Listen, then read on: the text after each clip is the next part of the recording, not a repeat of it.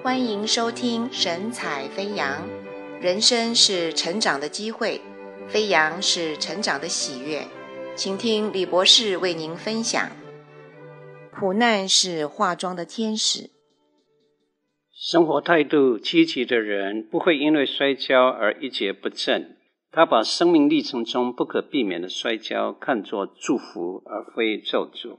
把困难看作是成功的催化剂，而不是失败的挽歌。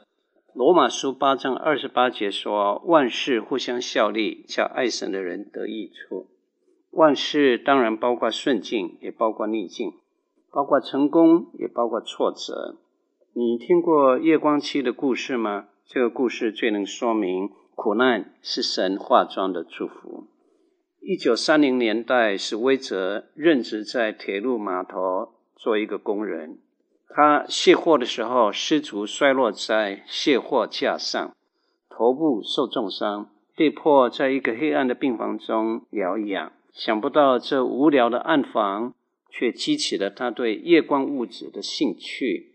经过很多次的实验以后，他终于发明了夜光物质。第二次世界大战打响了夜光器的知名度，它被军队大量使用。在夜间作战的时候，靠它来分辨敌友的阵营。一九八五年，史威哲从夜光公司董事长退休的时候，这荧光剂已经渗透进入了生活的许多层面，从网球到公路的标志，从书签到洗衣粉的神效蓝珠，都留下它的踪迹。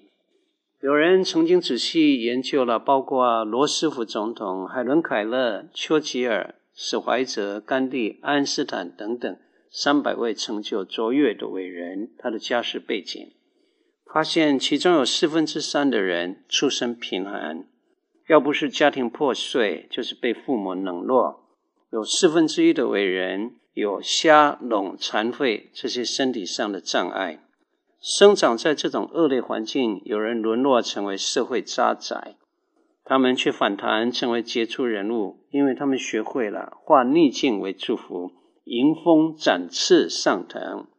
我们若相信逆境背后隐藏着神的祝福，相信神按他的仁爱为我们的人生设计了每一个细节，相信神能将黑色的木炭塑造成金刚砖，相信神能在沙漠中开出江河，我们会伸出双手拥抱人生的机会。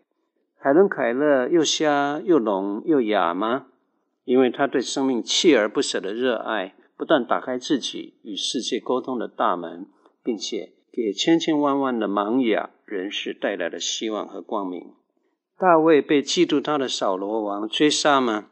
他让神在灵魂深处激发出信靠的诗歌，动人的旋律感动了三千年来亿万读者的心弦。如果摔跤可以摔出畅销全世界的夜光漆，可以把一个无名的铁路工人摔成夜光漆公司董事长，你我也都乐意伸展双手，拥抱人生逆境背后的祝福。请记得，神爱你，为你的一生做了最好的安排。苦难是神所给你化妆的祝福。除去小溪中的石头，溪水就不再潺潺歌唱。除去人生中的低调，生命就不再拥有乐章；除去大海中的季风，海洋只剩下沉静死寂；除去高山上的雷雨，山岳就不再清脆苍绿。来，亲爱的听众朋友，抬头挺胸，迎接神的祝福。